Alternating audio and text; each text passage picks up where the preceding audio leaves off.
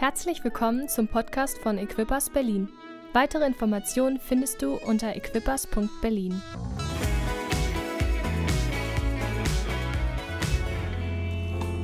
Wir wollen in das Wort Gottes schauen. Wir haben uns jetzt einige Wochen mit dem Thema Herz für sein Haus beschäftigt. Am letzten Sonntag haben wir uns natürlich mit Pfingsten beschäftigt, oder? Mit der Ausgießung des Heiligen Geistes, der Geburtstag der Kirche. Wir haben das gefeiert. Und ich möchte euch in den nächsten zwei, drei Wochen in ein Thema hineinnehmen, was ich glaube unglaublich wichtig ist das könnte man so sagen, ist vielleicht ein bisschen Vorbereitung für den Sommer, Vorbereitung für das, was kommt. In den Sommerferien oder in der Sommerzeit werden wir das Thema haben Recharge, wie wir unsere Batterien wieder aufladen, wie wir auch Auszeiten nutzen in unserem Leben, um wieder neue Kraft zu bekommen. Aber ich möchte euch in ein Thema hineinführen in den nächsten zwei, drei Wochen. Das heißt Simplify. Man könnte es so sagen, übersetzt, dein Leben vereinfachen. Dein Leben vereinfachen. Wer ist dafür? Wer ist dafür? Leben vereinfachen. Wir leben in einer Zeit und ähm, hier geht es jetzt nicht darum, ähm, manchmal sind wir ermüdet, wir sind irgendwie so, wir haben genug. Wir hören sehr viel davon, dass Leute einfach sagen, so, ich bin völlig ausgelaugt. Und, und, natürlich gibt es Situationen in unserem Leben und hört gut zu. Es geht nicht darum, jetzt einer jungen Mutter, die gerade ein Kind bekommen hat, zwei, drei Kinder daneben an sind und dieser jungen Familie, Mann und Frau zu sagen, hey, ihr dürft nicht irgendwie so exhausted sein, ihr dürft nicht irgendwie am Ende eurer Kraft manchmal sein. Darum geht es nicht. Es geht auch nicht darum, wenn du gerade durch eine schwierige Zeit, vielleicht durch Examen gegangen bist, dass du vielleicht für einen Moment irgendwie sagst, ich bin irgendwie ausgelaugt und ich bin wie so am Ende und ich muss meine Batterien wieder aufladen. Sondern es geht darum, dass manche Menschen ein Leben leben, in dem es so aussieht, als ob sie immer am Ende sind. Und manchmal ist unser Leben so und vielleicht die Corona-Zeit war da in unserem Leben. Wir haben Corona erlebt, wir haben andere Dinge erlebt wir reden über diese Welt, wir reden über all unsere Digitalisierung und Sachen. Und irgendwie ist es fast modern geworden, irgendwie zu sagen, Mann, das ist alles zu viel.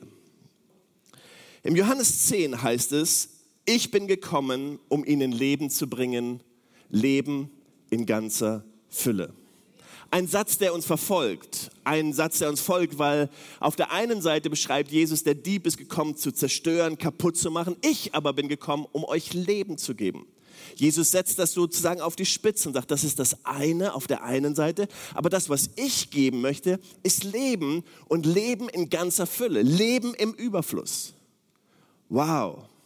Und manchmal schauen wir unser Leben an und denken, oh, das würde ich auch gern haben. Irgendwann im Himmel wird es soweit sein. Aber so war der Gedanke nicht von Jesus, sondern Jesus Gedanke war, ich möchte euch Leben geben, Leben im Überfluss. Das ist das Leben mit mir, was ich gerne, was ich euch verspreche, was ich euch gerne geben möchte. Aber dein Leben vereinfachen ist mehr als einfach weniger Platz oder dein Leben vereinfachen ist mehr als einfach weniger Platz, weniger machen. Es ist vielmehr die Person zu sein, die Gott geschaffen hat.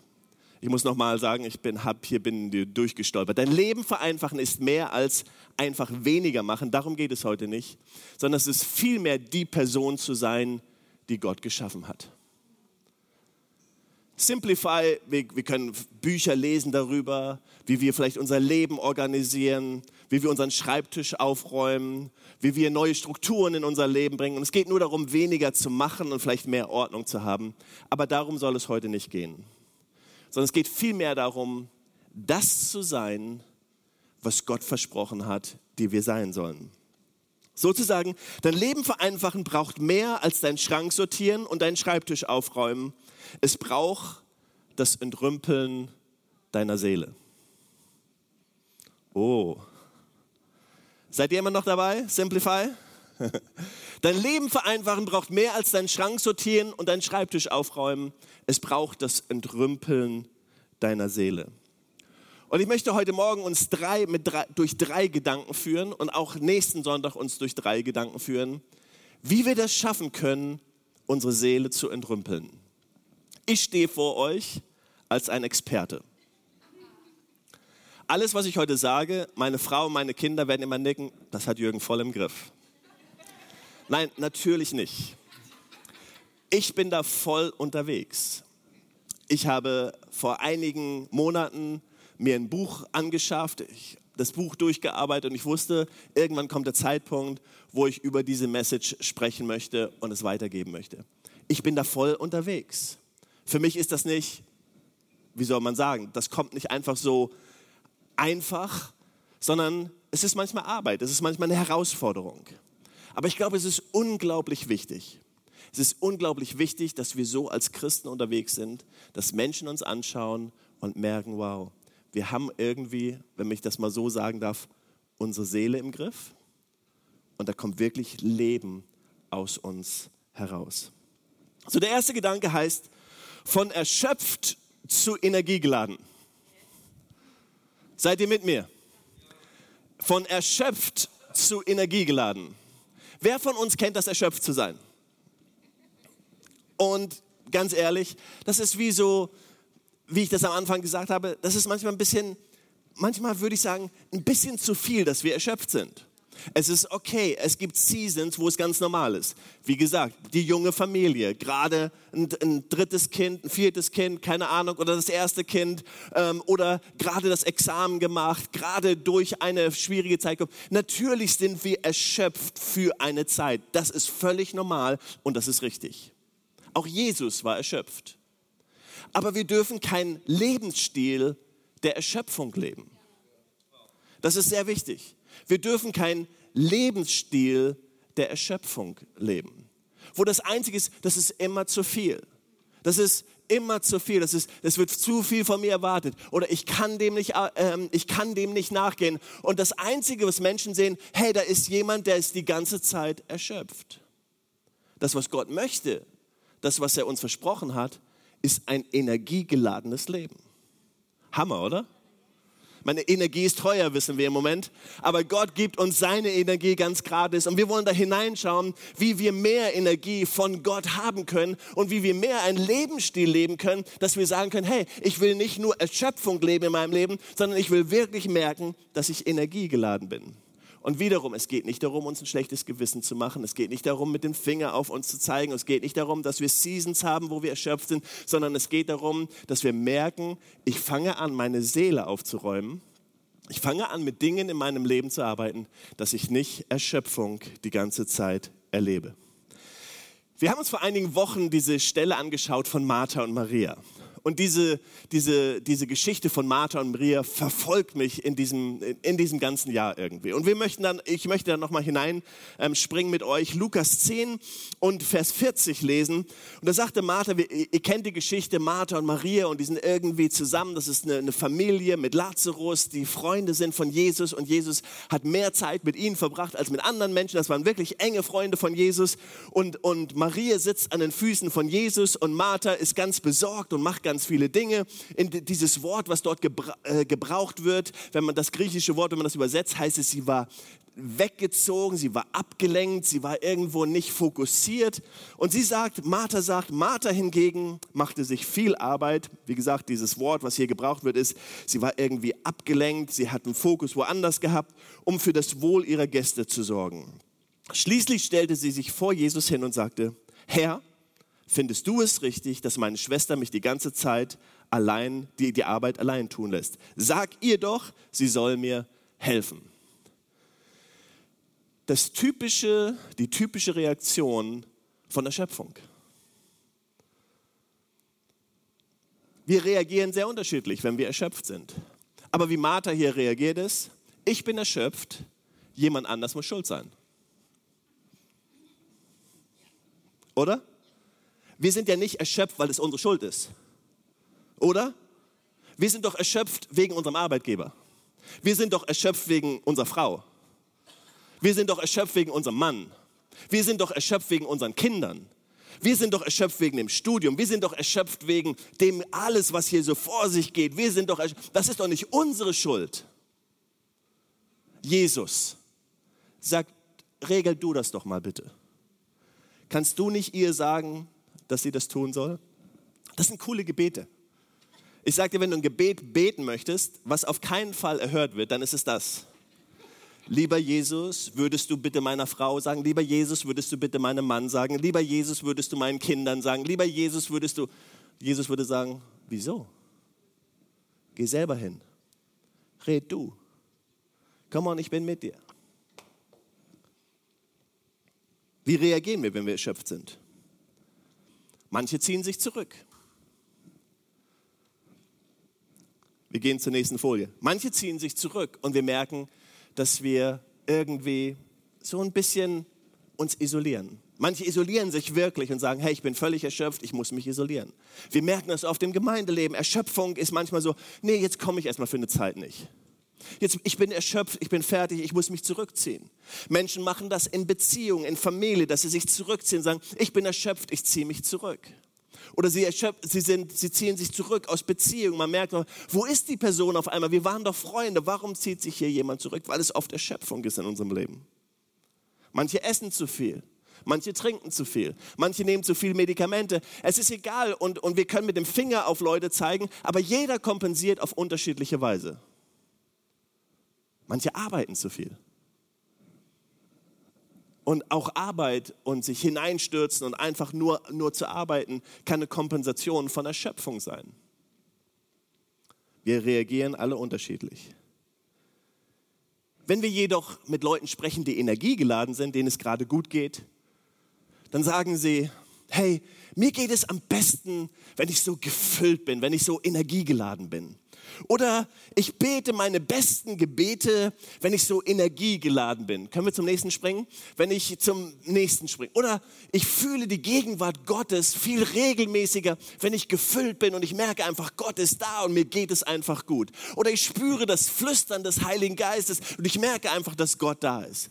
Ich liebe meine Familie und meinen Ehepartner viel mehr, wenn ich so energiegeladen bin. Oder mir fällt es leichter, andere Menschen anzunehmen. Mir fällt es leichter, selbst Union-Fans zu lieben, wenn ich gefüllt bin.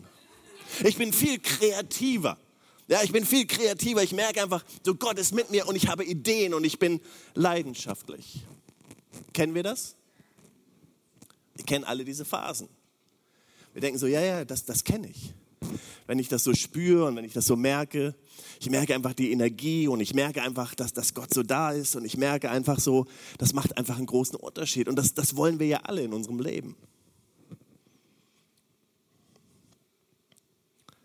Wenn wir leer sind, verlieren wir die Fähigkeit zu fokussieren. Dann springen wir von einer Ablenkung zur anderen. Und das ist das Problem und das ist die Herausforderung, die Jesus anspricht, wenn er sagt, hey, ich bin gekommen, euch Leben zu geben, Leben im Überfluss dann sagt er, ich möchte keine leeren Gefäße. Im Alten Testament gibt es eine Stelle, wo, wo, wo Gott zu den Propheten spricht und sagt, hey, ich möchte nicht, dass ihr Zisternen baut, dass ihr euch Behälter baut, sondern ich möchte, dass ihr an die Quelle kommt, an die Quelle des lebendigen Wassers. Oder sagt, hey, jeder hat die eigene Verantwortung, sich Brunnen zu bauen. Du kannst nicht von dem Brunnen des anderen leben, sondern deine Verantwortung ist es, deinen Brunnen zu haben, deine Quelle zu haben. Aber wenn wir leer sind, wenn wir überfordert sind, dann verlieren wir auf einmal die Fähigkeit zu fokussieren. Kennt ihr das? Ich habe hier ein kleines Problem. Ich brauche gerade mal meine zwei Hände.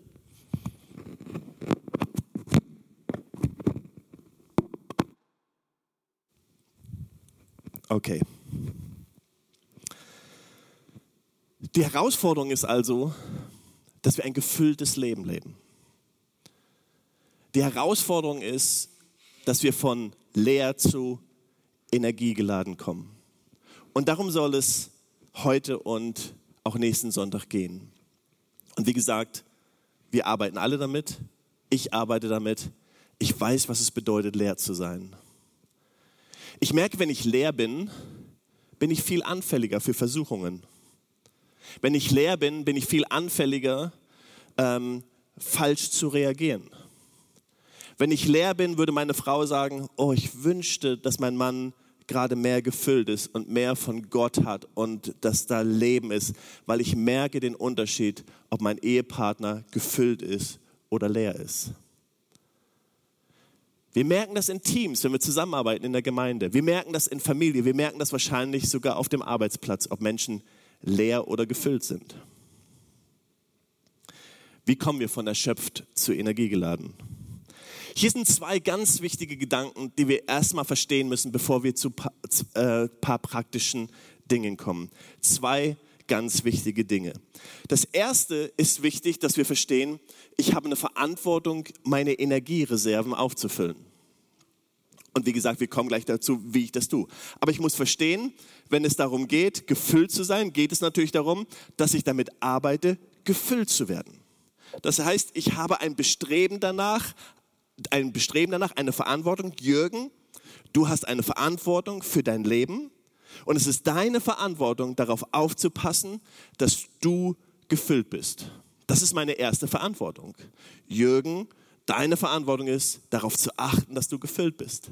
Aber meine zweite Verantwortung, die auch wichtig ist, darauf aufzupassen, meine Löcher zu flicken. Ich weiß nicht, ob ihr diesen Minimumstonne oder diesen Minimum, Minimum Bucket kennt, aber egal, wenn ich sage, hey, ich fülle immer auf mein Leben, ne, ich muss füllen, ich muss darauf achten, dass ich gefüllt bin und ich tue alles dafür, mich zu füllen und mehr reinzupacken, aber ich tue nichts, um meine Löcher zu flicken, beziehungsweise meine Minimum irgendwo zu kompensieren oder darauf zu achten, wo, mein, wo meine Energie rausfließt, dann kann ich so viel reinpacken, wie ich will und ich bin immer leer. Und viele Menschen leben ein Leben und gehen durchs Leben und wundern sich, warum bin ich immer leer?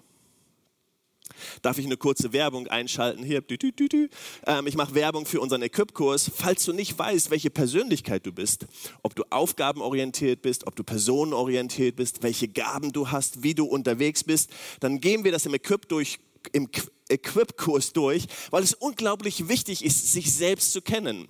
Nur wer sich selbst kennt und weiß, was ihm gut tut, kann letztendlich darauf eine Antwort finden. Lass uns ein paar Dinge anschauen, die uns helfen können, wie wir damit leben können, unsere Minimumstonne ähm, aufzufüllen. Praktische Schritte, energiegeladen zu sein. Natürlich, wir sind in einer Kirche und womit wir anfangen ist, mit Gott connected zu sein. Mit Gott connected zu sein. Und das hört sich so einfach an, oder? Das hört sich ja so einfach an. Natürlich, mit Gott connected zu sein. Aber es sind die Momente, wo wir keine Connection mit Gott spüren, wo wir anfangen, aktiv zu sein für Gott, wie Martha, aber nicht mit Gott unterwegs sind, wo wir auf einmal merken, meine Tonne wird leer. Du kannst in die Kirche kommen, du kannst reingehen, rausgehen, du kannst Mitarbeiter sein, du kannst Leiter sein, du kannst eine Martha sein und ich bin manchmal eine Martha, einfach die Sachen für Gott zu tun und einfach busy zu sein, unterwegs zu sein, aber ich bin nicht connected mit Gott. Und deswegen beten wir immer wieder diese Momente im Lobpreis wie heute, wo wir sagen, Gott, wir brauchen dich. Gott, wir brauchen es, deine Stimme zu hören. Wir wollen dich spüren. Ich möchte wissen, dass Gott mich liebt. Ich will das nicht nur wissen in meinem Kopf, ich will das wissen mit meinem Herz, dass Gott mich umarmt, dass er mich liebt. Wenn ich nicht connected bin mit Gott, wenn ich nicht unterwegs bin mit ihm, wenn ich nicht spüre, dass er mich umarmt, dass er mich liebt, dass er mich herzt, dass er einen Plan hat für mein Leben, dann merke ich, dass meine Tonne leer ist. Das, was so wichtig ist für uns alle, ist mit Gott unterwegs zu sein die Bibel nicht zu lesen, weil na, ich muss ja die Bibel lesen, das hat man mir gesagt von klein auf, dass ich die Bibel lesen muss. Sondern die Bibel zu lesen und sagen, wow Gott, danke, dass du zu mir redest. Nicht zu beten, weil ich muss beten, sondern zu beten, weil Gott, ich liebe es einfach mit dir zu reden. Ich liebe es, deine Stimme zu hören. Wir haben darüber oft gesprochen, aber es ist so wichtig, dass wir immer wieder Mut machen. Und wir wollen dir Mut machen. Ich möchte dir Mut machen, heute Morgen mit Gott ganz neu zu connecten. Nicht mit einem schlechten Gewissen, aber dieses dieses Kindliche einfach zu haben, sagen einfach, Papa, Vater im Himmel, danke, dass ich einfach mit dir connecten darf. Füll mein Leben. Ich brauche es, deine Stimme zu hören. Connecten. Die Kirche in allererster Linie ist da, nicht damit du einen Dienst tust, nicht damit du irgendetwas tust für Gott, sondern es ist ein Ort, wo wir uns treffen, wo wir mit Gott connecten. Und weil wir dann so ein Riesenherz haben und denken, das ist so cool, mit Gott zu connecten, wir können gar nicht anders, als andere Menschen auch einzuladen, das auch zu erleben. Deswegen fangen wir an, Dienste zu tun und dieses zu tun und jenes zu tun und Leute einzuladen, weil es einfach zu gut ist für uns alleine zu spüren. Aber wir müssen immer wieder zurückkommen, immer wieder zurückkommen. zu diesem Moment, wo wir mit Gott connecten. Heute Morgen hast du die Möglichkeit, mit Gott zu connecten. Das Zweite, was wichtig ist, ist Familie. Wow. Ich fühle mich immer extrem herausgefordert, gewisse Dinge zu sagen, weil meine Familie hier sitzt. Es ist viel leichter, Gastprediger zu sein irgendwo, die Welt zu umreisen und Dinge zu sagen und dann zu merken, oh ja, okay, aber meine Frau sitzt hier, meine vier Söhne sitzen hier, meine Schwiegertochter sitzt hier, Familie ist der Ort, der unglaublich wichtig ist in unserem Leben, an dem wir auftanken. Familie kann sehr unterschiedlich sein. Vielleicht ist deine Familie, vielleicht bist du Teenager, vielleicht bist du Young Adult und, und Familie ist im Moment noch ähm, anders. Vielleicht bist du gerade dabei zu überlegen, wie deine zukünftige Familie aussieht oder bist dabei, Familie zu gründen. Familie ist sehr unterschiedlich, aber worum es geht, ist Connection zu haben, familiäre Beziehungen zu haben, ein Zugehörigkeitsgefühl zu haben. Und jeder von uns braucht diesen Moment. Ich weiß, dass manche von uns in der Gemeinde sagen, hey, ich lebe in einer Stadt, meine Familie ist wo ganz anders. Deswegen sagen wir auch, willkommen zu Hause in der Gemeinde. Weil wir glauben, wir dürfen Familie füreinander sein. Es geht darum, Familie wirklich zu erleben. Du bist nicht geschaffen. Keiner von uns ist geschaffen, alleine durchs Leben zu gehen. Manche haben den Segen, kann man sagen, den Segen, gesunde Familie zu haben. Und du hast, du hast, du hast vielleicht Familie, du hast Schwiegerfamilie und da ist so viel Leben drin und das ist ein Geschenk und du darfst es umarmen. Du darfst sagen, danke Jesus, dass ich das haben darf. Manche von uns haben das nicht. Aber es geht darum, trotzdem Familie zu sein als Kirche und unsere Familien zu öffnen, um das miteinander zu erleben. Jeder von uns braucht Freunde. Als Ehepaar bist du nicht geschaffen, alleine durchs Leben zu gehen. Du brauchst andere Ehepaare. Du brauchst andere Familien. Wir, wir glauben manchmal gar nicht, wie wichtig das ist. Aber isoliert zu leben als Menschen ist nicht gut. Miriam und ich, wir haben so ein paar Ehepaare, mit denen wir uns so ab und zu treffen, weil durch unseren Dienste sind wir auch oft umgezogen. Aber wir haben so gewisse Freunde und es ist einfach cool, wenn wir mit denen zusammen sind und über gewisse Dinge reden. Wir können von Herzen lachen, wir können von Herzen weinen. Wir können all diese Dinge tun, die man als Freunde tut. Und es tut manchmal so gut. Als wir jung in unserem Dienst waren, sehr am Anfang unseres Dienstes, haben wir uns mit zwei äh, Familien regelmäßig getroffen. Und oft war es so, wenn wir abends zusammensaßen und unsere Kinder endlich im Bett waren und wir gesagt haben, und wir so erschöpft waren und dann zusammen geredet haben über Familie, über Ehe, über Herausforderungen dann war es so, wow. Und ich dachte, ich wäre allein mit meinem Problem. Wow, ich dachte, ich wäre der Einzige, der so denkt. Wow, ich dachte, der Einzige, der dieses Problem hat. Wisst ihr, Familie ist wichtig. Weil Familie, da ist man ehrlich. Oder? Ich finde es manchmal unverschämt, wie ehrlich meine Kinder sind. Ich versuche immer zu sagen, wie jung und dynamisch ich bin und die sagen immer zu mir, wie alt ich aussehe. Die sind einfach ehrlich. Familie ist der Ort, wo wir ein bisschen tiefer gehen.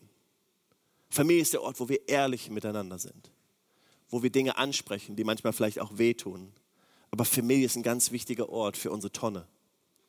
Du brauchst Beziehung. Wir sagen das immer wieder und, und ich möchte das unterstreichen. Gemeinde und Kirche ist mehr als Sonntaggottesdienst. Wir schaffen das nicht immer, wie wir das wollen. Und manchmal merke ich, wie, wie, wie zu kurz ich komme, mit Leute kennenlernen und sie einzuladen und miteinander unterwegs zu sein. Aber wir glauben, dass es wichtig ist, dass du Teil einer Kleingruppe bist. Und man könnte sagen, hey, das ist einfach, das ist Gemeindeprogramm. Nein, das ist nicht Gemeindeprogramm. Das hat etwas mit deiner Tonne zu tun. Du brauchst Kleingruppe oder eine Dienstgruppe. Aber irgendwo Gemeinschaft zu haben, miteinander unterwegs zu sein, ist mehr als nur eine Option, sondern es hat etwas damit zu tun, dass wir ein gefülltes Leben leben. Drittens, ist Zufriedenheit bei der Arbeit Zufriedenheit bei der Arbeit. In Deutschland ist es so, ach, wer ist schon zufrieden mit seiner Arbeit, oder?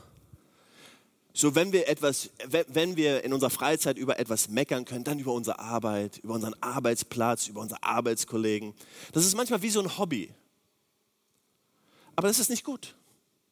Sondern das Schönste ist, dass du sagen kannst, ich bin einfach zufrieden und dankbar für meine Arbeit. Ich bin zufrieden und dankbar für meine Arbeitskollegen. Ich bin zufrieden und dankbar für das, was ich tue. Und Gott möchte, dass du so tagtäglich, Gott möchte nicht, dass du morgens aufwachst und denkst, oh, ich muss arbeiten. Sondern du darfst morgens aufwachen und sagen, ich bin zufrieden. Ich bin dankbar, dass ich arbeiten darf. Und dankbar für die Möglichkeit, die ich habe. Wenn nicht, wir schauen uns das später an, hast du die Chance, es zu verändern. Du hast die Chance, es zu verändern. Du darfst deinen Arbeitsplatz wechseln, auch in Deutschland.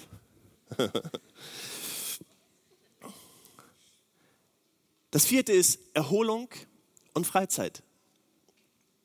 Ich habe das, glaube ich, vor einiger Zeit in einer anderen Predigtserie schon mal gesagt.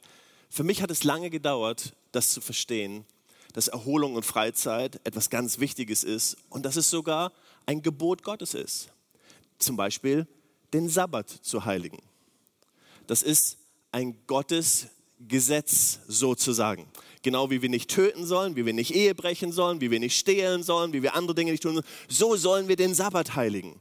Was nicht bedeutet, dass wir pharisäermäßig unterwegs sein sollen. Wir sind weder, ähm, okay, wir sind ähm, nicht in, wir, wir haben nicht einen bestimmten Tag oder ganz bestimmte Regeln und wir zählen nicht die Schritte und andere Dinge. Wir sind nicht pharisäermäßig unterwegs, aber wir verstehen das Prinzip, was Gott uns gibt. Jeder Mensch braucht Auszeiten. Deswegen haben wir ganz bewusst gewählt, unsere Leiterschaftstrainings nicht mehr am Samstag zu machen und wir versuchen, das Samstagsprogramm unserer Kirche so gering wie überhaupt möglich zu halten. Unser Sonntags ist aktiv, unsere Woche ist aktiv, aber wir glauben, dass es wichtig ist für unsere Familien, für unsere Hobbys, für unsere Zeit unterwegs zu sein und zu sagen, hey, am Samstag packen wir nicht wie, wie, gesagt, wir sind nicht gesetzlich, das kann sich mal ändern, mal gibt es eine Konferenz, mal gibt es dieses, aber das Prinzip ist uns wichtig, dass wir sagen, hey, hier gibt es einen Tag, wo wir alle durchatmen dürfen.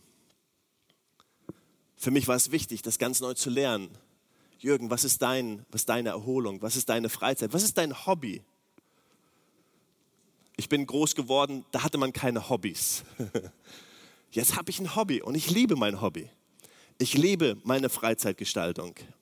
Ich liebe etwas zu tun, wo ich einfach merke, oh, ich fülle meine Tonne auf und mir geht es hinterher besser. Manchmal würde meine Frau sagen, hey, es wird mal Zeit, dass du wieder ein bisschen dem Hobby nachgehst, weil das tut dir gut. Ich merke, wenn deine Tonne aufgefüllt ist, dein Leben aufgefüllt ist, ähm, dann geht es uns allen besser. Fünftens ist Bewegung. Und Bewegung hat nichts damit zu tun, dass ich sage, du musst Sport treiben, du musst einen Marathon laufen oder sonst irgendwas zu tun, sondern es geht darum, dass Gott uns geschaffen hat, uns diesen wunderbaren Körper gegeben hat. Und ich weiß, ihr könnt nichts dafür, dass ihr nicht so einen schönen Körper habt, wie ich ihn habe, aber ich bin einfach dankbar dafür, dass Gott mir einen wunderbaren Körper gegeben hat. Aber dieser Körper ist geschaffen, sich zu bewegen. Dieser Körper ist nicht geschaffen, stillzustehen oder zu sitzen, sondern dieser Körper ist dafür geschaffen, sich zu bewegen. Es geht nicht darum, Leistungssport zu tun. Geht, es geht nicht darum, dass wir sagen, hey, wir müssen jetzt alle dieses tun, sondern es geht darum, in Bewegung zu bleiben. Und manchmal sind wir erschöpft. Und manchmal haben wir das Gefühl, wir sind erschöpft. Aus einem einzigen Grund. Weil wir uns nicht bewegen. Manchmal sind wir erschöpft aus einem einzigen Grund. Weil wir nicht genug Erholung und Freizeit haben. Manchmal sind wir erschöpft, weil wir einfach nicht zufrieden sind und immer jammern und immer klagen über unsere Arbeit. Manchmal sind wir erschöpft, weil familiär wir merken, hey, mir fehlen Beziehungen, mir fehlt hier etwas. Und manchmal sind wir erschöpft, weil wir mit Gott nicht connected sind. Seht ihr, das sind Schritte, die uns helfen, von erschöpft zu Energie geladen zu kommen. Ganz praktische Schritte. Okay, gehen wir zu dem nächsten großen Punkt. Der große Punkt heißt, von überplant zu organisiert. Von überplant zu organisiert. Ein vereinfachtes Leben beginnt mit guten investierten Stunden jeden Tag. Du kannst die echte Kraft deines Kalenders nutzen. Boah, was hat das alles mit Kirche und Gott zu tun?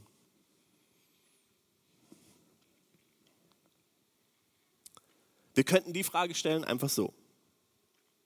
Wie würden wir unsere Zeit nutzen, wenn Gott in Kontrolle, unseres Kalenders wäre? Jeden Montagmorgen setzt du dich eine Stunde zusammen mit Gott an den Tisch und planst deinen Kalender für die Woche. Wie würde dein Kalender aussehen? Du sagst vielleicht, ja, würde genauso aussehen wie jetzt. Wow, das ist gut. Aber ich würde, glaube ich, sagen, manchmal würde ich vielleicht ein paar Sachen streichen und ein paar Sachen anders machen, weil es gibt Momente, da vergesse ich einfach, meinen Kalender mit Gott zu gestalten. Das nachdenkliche Arrangieren unseres Kalenders ist eines der heiligsten Bestreben, die wir verfolgen können. Hm. Kann ich das nochmal unterstreichen? Das nachdenkliche Arrangieren unseres Kalenders ist eines der heiligsten Bestreben, die wir verfolgen können. Wenn wir das Leben von Jesus anschauen, wenn wir das Leben von Jesus anschauen, wie er unterwegs war, dann werden wir sehen, dass die Dinge, die ich angesprochen habe, die fünf Punkte, sein ganzes Leben begleitet haben. Und wir schauen da hinein, was es bedeutet für unseren Kalender. Mit Gott connecten, was bedeutet das für meinen Kalender? Von, wie sagt man, überplant zu strukturiert, zu organisiert. Was bedeutet es, die fünf Punkte, wenn ich darüber sage, praktische Schritte, um organisiert zu sein? Erstens, mit Gott connecten bedeutet, meine Kirche bekommt einen anderen Stellenwert. Jetzt kommen wir zu ganz wichtigen Dingen in unserem Leben. Meine Kirche bekommt einen anderen Stellenwert.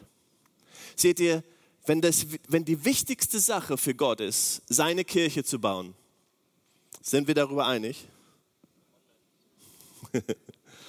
Sonst müssen wir nochmal in die Bibel schauen. Nein, wenn, wenn die wichtigste Sache und die wichtigste Sache ist für Gott, seine Kirche zu bauen, dann bekommt Kirche, die Gottes Priorität, einen anderen Stellenwert für meine Priorität. Wir sagen immer, Gottes letzten Worte sind meine erste Priorität. Was waren Gottes letzten Worte oder Jesu letzten Worte?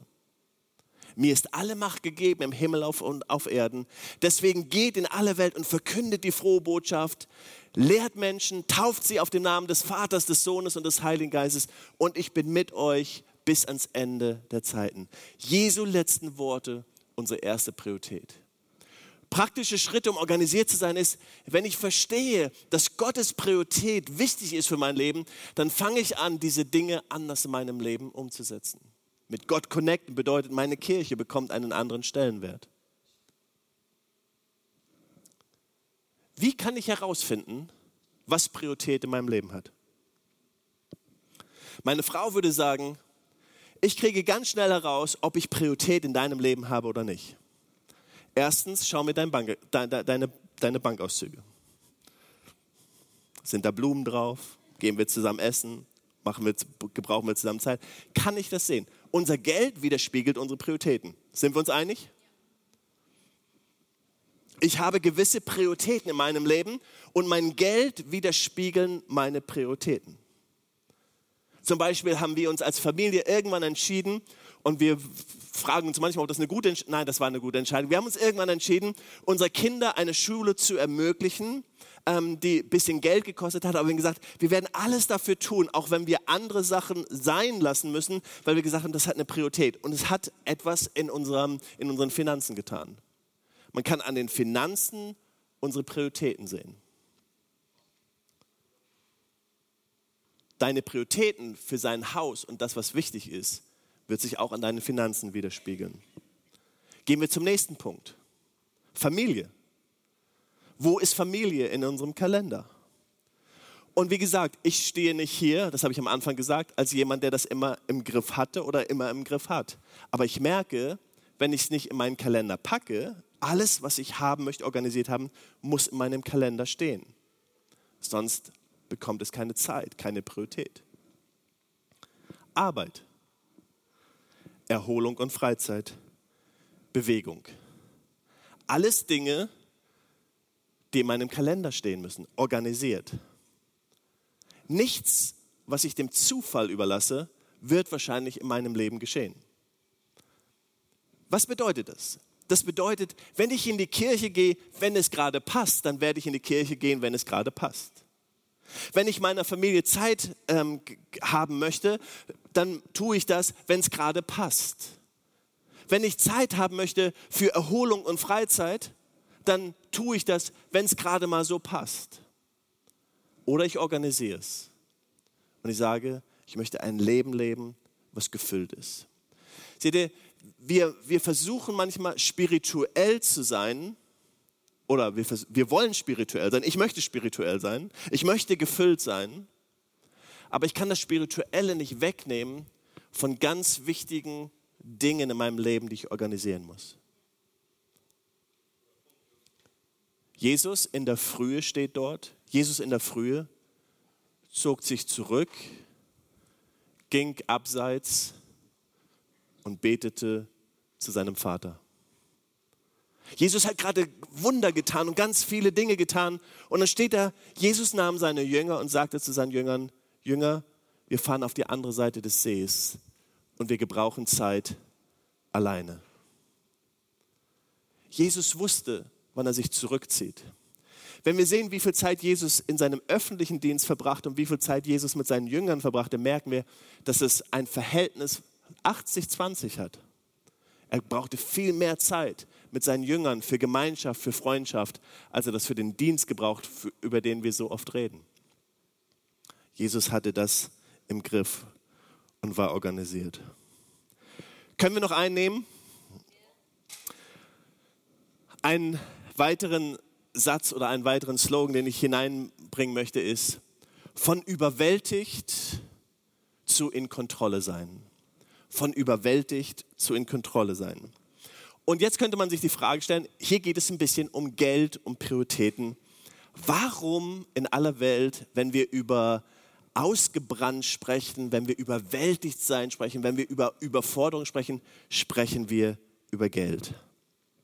Weil Geld in dieser Situation eine ganz, ganz wichtige Rolle spielt.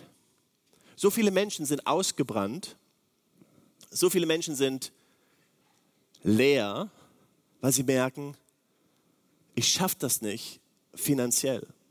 Ich schaffe das irgendwie nicht finanziell auf die Reihe zu kriegen.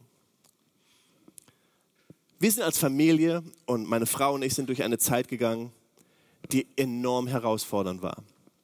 Wir sind so, durch so eine Zeit gegangen, wo wir sozusagen, wie, wie sagt man, wir waren leer, minus, ausgebrannt, fertig. Es war einfach kein Geld da. Und das widerspiegelte sich dann so, dann bekommst du Briefe, dass du irgendwelche Rechnungen zahlen sollst und du kannst sie nicht zahlen. Und du merkst auf einmal, dann fängt auf einmal etwas an in deinem Kopf, und es fängt an, etwas im Familienleben und es fängt etwas an, in deiner ganzen Umgebung zu geschehen, wo du merkst, wow, jetzt bin ich wirklich ausgebrannt. Und dann fängst du an, auf einmal aktiv zu werden und Lösungen zu finden und zu suchen und, und Wege zu finden. Und das muss sich ändern und jenes muss sich ändern. Und wir merken auf einmal, wir sind in eine Spirale reingekommen, in eine Spirale reingekommen, die so ungesund war. Eine sehr ungesunde Spirale. Das liegt Jahre zurück. Aber es war so ungesund, dass es merkbare Effekte auf unsere Gesundheit, auf unser Familienleben, auf unser Eheleben, auf alles hatte. Weil die Finanzen in unserem Leben uns überwältigt haben und wir nicht in Kontrolle waren. Ganz einfach gesagt würde ich heute sagen, wir waren einfach dumm und haben dumme Fehler getan. Wir haben am Anfang Gemeinde gegründet und waren nicht gut vorbereitet. Heute unterrichte ich, wie man Gemeinde gründet, wie man die Finanzen richtig aufstellt. Wir haben alles falsch gemacht, was man falsch machen kann. Aber ich weiß, was es bedeutet, wenn Menschen überwältigt sind und die Kontrolle verlieren. Und das, was passiert ist, wenn Menschen überwältigt sind, in, Finanz, in Finanzen überwältigt sind, wenn sie merken, dass sie Entscheidungen treffen und, und, und das Geld nicht ausreicht, dass wir auf einmal merken, dass unsere Tonne leer wird. Und wenn unsere Tonne leer wird, dann reagieren wir so, wie ich das am Anfang beschrieben habe. Wir ziehen uns zurück und wir sind wie Martha. Die anderen sind schuld. Alle anderen sind schuld. Und Miriam und ich kennen das und wir wissen, was es bedeutet. Und dann gibt man dem die Schuld und jedem die Schuld und dieses und jenes. Und, und wir merken auf einmal, wir sind in einem Kreislauf, der sehr ungesund ist. In Lukas 19 lesen wir eine Geschichte, die ist fantastisch. Jesus kam nach Jericho. Sein Weg führte ihn mitten durch die Stadt. Zachäus, der oberste Zolleinnehmer, ein reicher Mann, wollte unbedingt sehen, wer dieser Jesus war. Aber es gelang ihm nicht, weil er klein war und die vielen Leute ihm die Sicht versperrten. Da lief er voraus und kletterte auf einen Maulbeerfeigenbaum. Jesus musste dort vorbeikommen und Zachäus hoffte, ihn dann sehen zu können. Als Jesus an dem Baum vorüberkam, schaute er hinauf und rief, Zachäus, komm schnell herunter, ich muss heute in deinem Haus Gast sein. So schnell er konnte, stieg Zachäus vom Baum herab und nahm Jesus voller Freude bei sich auf. Und hört diese Worte, die jetzt kommen.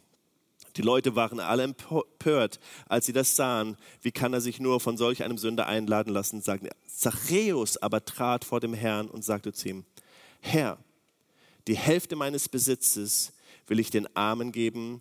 Und wenn ich jemand etwas erpresst habe, gebe ich es ihm das Vierfache zurück. Und dann sagt Jesus, da sagte Jesus zu Zachäus, der heutige Tag hat diesem Haus Rettung gebracht.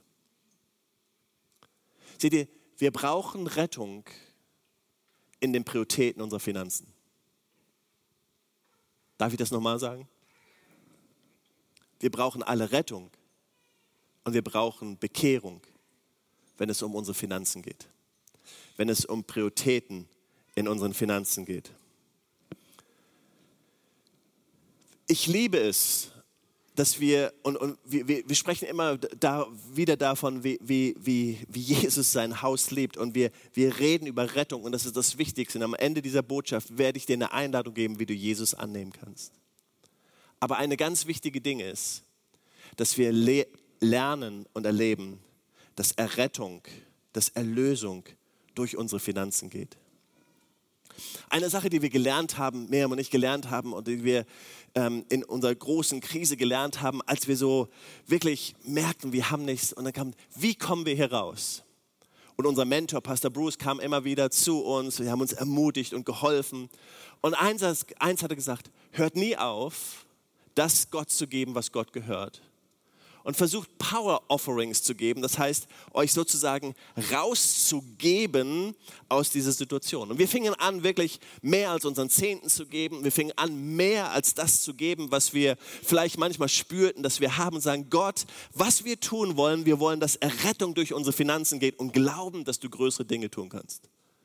Und dann fing an, Gott Wunder zu tun dann tat Gott Wunder, wo, wo wir das erlebten als Kirche. Dann, dann tat Gott Wunder in unseren persönlichen Finanzen. Dann tat Wunder, Gott tat Wunder hier und Gott hat Wunder da. Und, und wir erlebten mehr und mehr Durchbruch, wie auch das Wunder, was wir als Kirche neulich oder vor, vor zwei Jahren hier erlebt haben.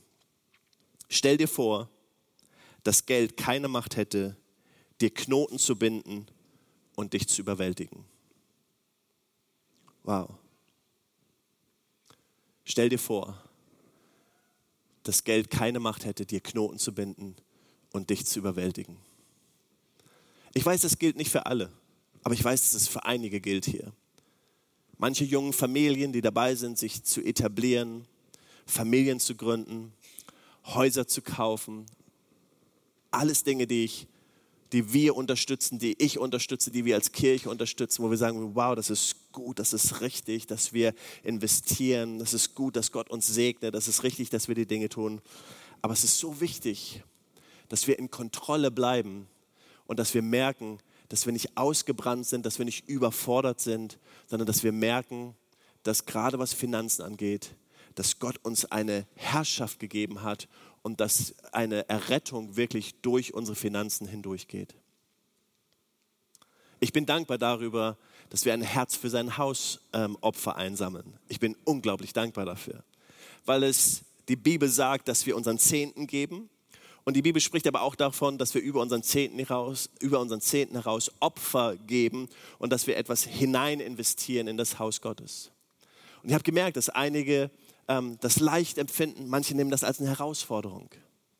Ich bin manchmal überwältigt, wenn ich sehe, wie manche Menschen geben und, und, und investieren.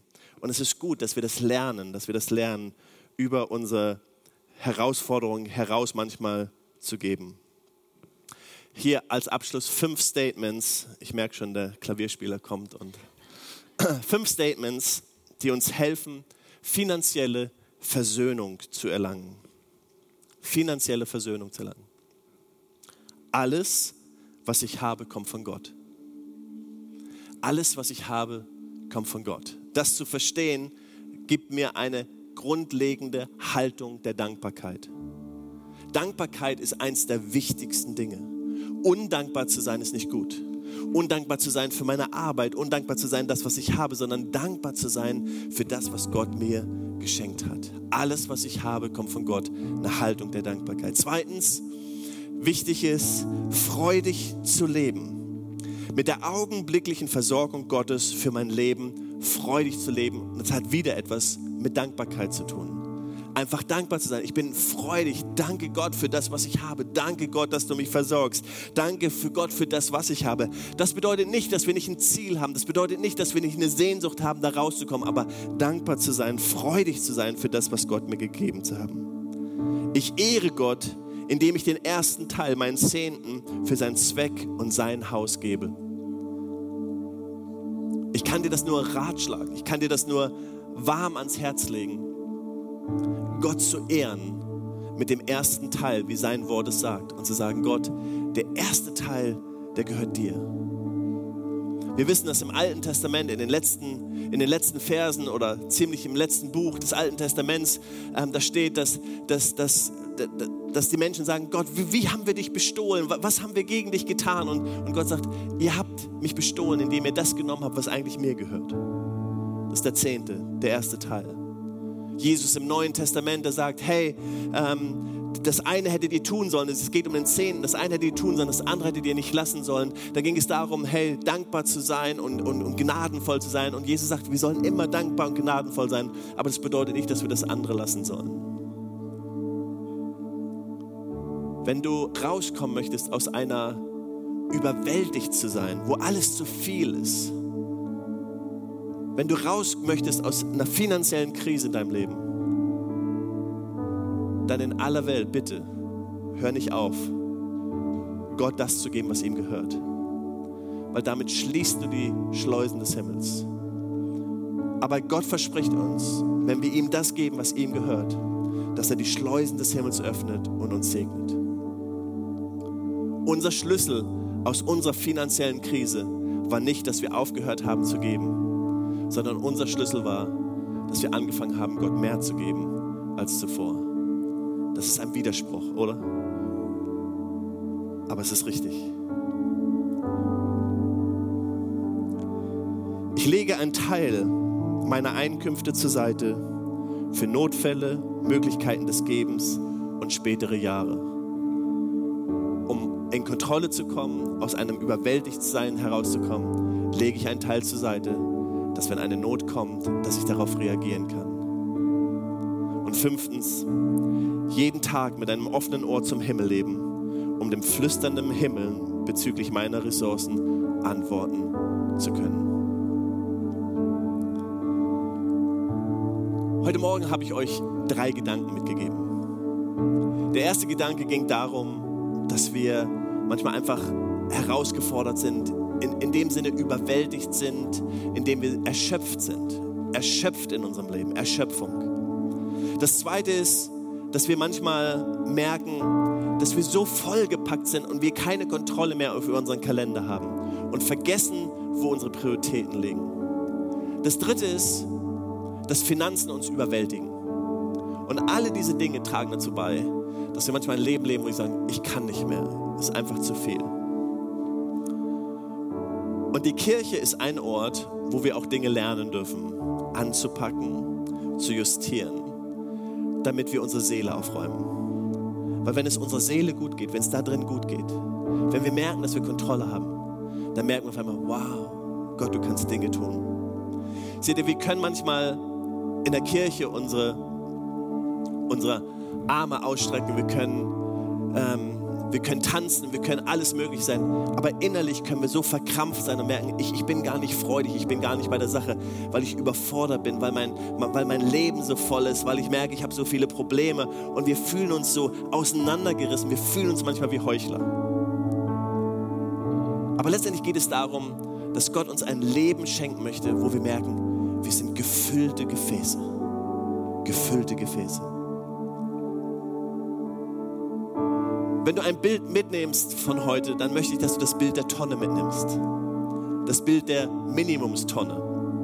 Es geht darum, dass wir gefüllt sind auf der einen Seite und dass wir darauf achten, unser Gefäß zu füllen und auf der anderen Seite darauf achten, wo sind die Löcher, wo wir einfach merken, da fließt Wasser raus und es ist nicht gut. Zum Beispiel eine Sache, wo unser Wasser manchmal rausfließt, ist Konflikte. Wenn du Konflikte in deinem Leben hast, die du nicht löst, Konflikte mit deiner Kirche, Konflikte mit deiner Kleingruppe, Konflikte in deiner Familie, Konflikte in deiner Ehe, Konflikte mit deinen Kindern, wenn du Dinge nicht löst, wirst du merken, das ist wie Wasser, was einfach zerrinnt. Und du denkst, warum bin ich immer leer? Löst die Konflikte. Nimm Hilfe in Anspruch, Konflikte zu lösen. Als wir überfordert waren, meine Frau und ich, überwältigt durch unsere finanzielle Not, wie gesagt, das liegt einige Jahre zurück, hat es so viele Konflikte in unsere Ehe gebracht, dass am Ende wir nicht da rauskamen, ohne dass wir Hilfe in Anspruch genommen haben, zu einem Therapeuten gegangen sind und einfach gesagt haben, wir können nicht mehr. Hier war der starke Pastor Jürgen, der es liebt, zu einem Therapeuten zu gehen und auf der Couch saß und einfach gesagt hat, ich kann nicht mehr. Ich bin überwältigt. Dann haben wir gelernt, unsere Finanzen in Kontrolle zu kriegen. Unsere Ehe, unsere Familie, unser Zeitmanagement. Und heute weiß ich, dass es eines der geistlichsten Übungen ist für unser Leben. Menschen möchten oft geistlich sein und sagen, oh, wo ist, wo ist, aber sie kriegen die einfachsten Dinge nicht hin. Und heute Morgen geht es darum, rauszukommen aus diesem, ich bin überfordert, ich bin überwältigt, es ist alles zu viel. Sagen, okay Gott, du hast mir Kraft gegeben, du hast mir Power gegeben, Dinge zu ändern. Gott möchte, dass du die Person bist, damit haben wir angefangen, die er geschaffen hat. Und dazu musst du Löcher flicken in deinem Leben. Dazu musst du sagen, das kann ich nicht mehr. Und du musst Ja sagen und du musst Nein sagen. Und dann wirst du merken, dass Gott dir Kraft gibt und dass du wieder aufblühst. Lass dich nicht überwältigen durch finanzielle Dinge, sondern triff Entscheidungen. Ich habe mir lange überlegt, ob ich dieses Beispiel nenne, aber ich nenne es, auch wenn es dir schmerzlich wehtut und vielleicht meine Kinder hier sitzen und sagen, das tut mir so weh, diese Entscheidung. In der Höhe oder nicht in der Höhe oder in, mitten in einer Krisenzeit unserer Familie haben wir uns entschieden, einen Hund anzuschaffen. Und irgendwann haben wir gemerkt, wir schaffen das als Familie nicht. Wir haben das vorher abgesprochen und ich hoffe, ihr versteht das richtig und ich, ich will das nicht falsch rüberbringen. Und wir haben das vorher abgesprochen. Wir haben eine Freundin in Dänemark, die Hunde züchtet. Wir probieren es aus, aber wir möchten die Option haben, wenn es nicht funktioniert für uns als Familie, dann möchten wir die Möglichkeit haben, dass der Hund zurückgeht und in eine tolle Familie kommt, dass es ihm nicht schlecht geht oder sonst irgendwas. Aber wir haben auf einmal gemerkt, das funktioniert nicht für uns. Und das war eine der schwierigsten Entscheidungen, die ich treffen musste. Meine ganze Familie war gegen mich emotional. Nicht, nicht, was die Arbeit und andere Dinge getan hat. Aber ich musste dieses Loch stopfen, damit es uns als Familie gut geht. Wir mussten manchmal Entscheidungen treffen. Manchmal muss man Entscheidungen treffen, Löcher zu stopfen, die echt schwierig sind. Jesus hat Entscheidungen getroffen, wo er gesagt hat, nein dazu und ja dazu. Manchmal muss man Entscheidungen treffen, sagen, ich kann das hier nicht, weil wenn ich die finanzielle Entscheidung hier treffe, dann wird es mich überwältigen. Manchmal musst du Entscheidungen treffen, die dich herausfordern, die, die schwierig sind. Aber worum es geht, ist, dass Jesus gesagt hat, ich bin gekommen, euch Leben zu geben und Leben im Überfluss. Gott möchte dir Leben geben. Er möchte dir Leben geben und Leben im Überfluss. Gott möchte, dass du in Kontrolle bist oder dass er in Kontrolle ist, aber er möchte dir Kontrolle über dein Leben geben. Er möchte, dass du weißt, hey, ich kann mit meinen Finanzen richtig umgehen, ich kann mit meiner Zeit richtig umzugehen und ich weiß, was ich kann und ich weiß, was ich nicht kann. Wir wollen eine Kirche sein mit gefüllten Gefäßen, oder?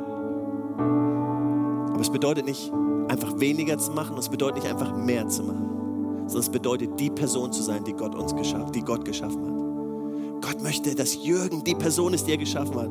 Und Jürgen kann gewisse Dinge, aber Jürgen kann andere Sachen nicht. Jürgen braucht Freizeit, Jürgen braucht Spaß, Jürgen braucht Familie er braucht Kirche.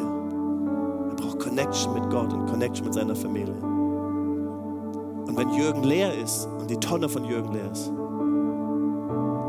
dann ist eine ganz unzufriedene Frau da und unzufriedene Kinder. Und dann merkt, sich das, merkt man das ganz schnell im Gemeindeleben. Dann merkt man das ganz schnell. Das ist nicht gut. Und dann kann Jürgen sagen, ja, die anderen sind schuld. Die anderen tun nicht genug, wie Martha. Die anderen machen nicht genug, deswegen muss ich das machen und dies, dann muss ich mehr arbeiten und dieses und ich kann kompensieren und das ist mein, mein typischer Schritt. Unzufrieden zu sein. Weißt du, Unzufriedenheit drückt den Zustand deiner Seele aus. Wenn du heute hier bist und innerlich unzufrieden bist, dann drückt es damit aus, dass du deine Seele aufräumen musst. Und es gibt keinen besseren Ort, als in der Gegenwart Gottes die Seele aufzuräumen. Als zuerst zu sagen, Gott, ich möchte mit dir connecten. Und dann suche ich Familien, Gemeinschaft. Und dann suche ich Freizeit, mein Beruf, meine Berufung. Und dann lebe ich das Leben, was du bestimmt hast. Und ich möchte dir gerne helfen. Das ist mein Ansinnen, dir in den nächsten Wochen zu helfen, dass du Schrauben in deinem Leben justieren kannst, damit, da, damit du dahin kommst, dass ja, Leben und Leben im Überfluss. Die Zeit sagt sieben Minuten und 53 Sekunden überzogen. Tut mir leid, aber ich hoffe, du bist gesegnet. Wie wäre es, wenn wir gemeinsam aufstehen? Und wir gemeinsam aufstehen und zusammen beten. Die Lobpreisgruppe kommt schon nach vorne. Womit alles anfängt, ist Connection mit Gott. Du darfst für einen Moment deine Augen schließen. Du darfst für einen Moment einfach sagen, Gott, danke, dass ich hier sein darf alles fängt damit an, dass wir mit Gott connecten. Heute Morgen, die praktisch, das sind sehr praktische Schritte gewesen, biblische Prinzipien aus, aus, aus dem Leben von Jesus, aus den zehn Geboten, aus der Art und Weise, wie Jesus uns lernt, das Leben zu meistern. Aber das, womit alles anfängt, ist, dass wir Ja sagen zu Gott und sagen, Jesus, ich brauche dich und ich will dich dein erster Schritt aus Überforderung, aus Überwältigtsein rauszukommen, ist Ja zu sagen zu Gott. Und heute Morgen möchte ich dir die Gelegenheit geben, wenn du hier bist und sagst, Jesus, ich brauche dich. Ich habe meine Connection, ich habe meine Verbindung verloren. Ich habe dich verloren und irgendwo, ich, ich weiß, dass du da bist im, irgendwo, aber mein Herz ist nicht verbunden mit dir. Aber du hast so eine Sehnsucht, du bist heute Morgen hier und sagst, Jesus, ich will mit dir verbunden sein. Ich will wieder, ich will so Hand in Hand, Arm in Arm. Ich möchte, dass du mein Vater bist. Ich möchte wissen, dass meine Sünden mir vergeben sind. Ich möchte einfach wieder ganz neu durchatmen können in der Gemeinschaft mit dir. Und wenn du hier bist heute Morgen und sagst, das bin ich, dann streck dich doch einfach aus zu Gott und sag, hier bin ich. Ich brauche ich brauch ein neues Ja. Ich brauche ein neues Ja zu Gott. Du musst nicht nach vorne kommen, nichts Peinliches. Aber wenn du heute Morgen einfach Ja sagen möchtest, einfach sagen Gott, ich brauche deine Vergebung, ich brauche einen neuen Anfang, dann hast du heute Morgen die Gelegenheit. Streck dich einfach aus zu ihm. Da gehen Hände nach oben und da gehen Hände nach oben. Wollen wir gemeinsam Gebet beten? Ich bete eins vor und lass uns einfach nachsprechen. Lieber Jesus, ich entscheide mich heute Morgen, verbunden zu leben mit dir Ich danke dir für Vergebung meiner Sünden. Ich danke dir, dass du mich jetzt in den Arm nimmst. Danke, dass ich dein Kind sein darf. Und danke, dass ich von neuem anfangen darf. Im Namen Jesus. Amen. Weitere Informationen findest du unter equippers.berlin.